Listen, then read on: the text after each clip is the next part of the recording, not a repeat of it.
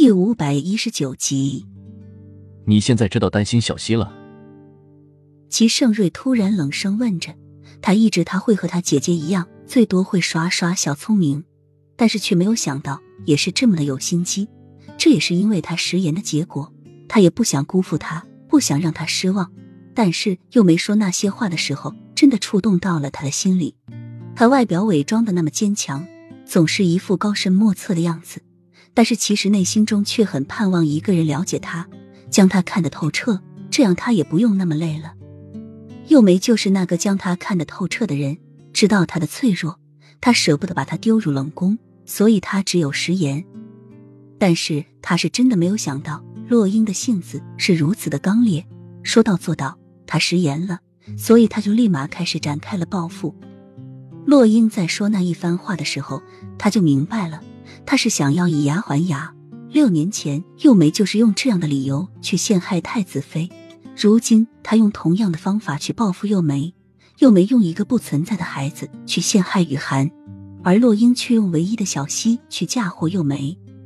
这个赌注真的太大了。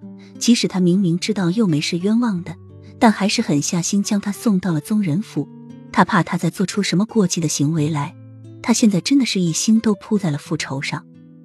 洛英的心中闪过一抹惊慌，但是随即就被深深的悲痛掩盖住。皇上，你这是什么意思？作为一个学医的人，像砒霜这么普遍的一种毒药，你会看不出来？这砒霜是你下的，对吗？齐盛瑞有些痛惜的说着，声音悲凉，透露着无望。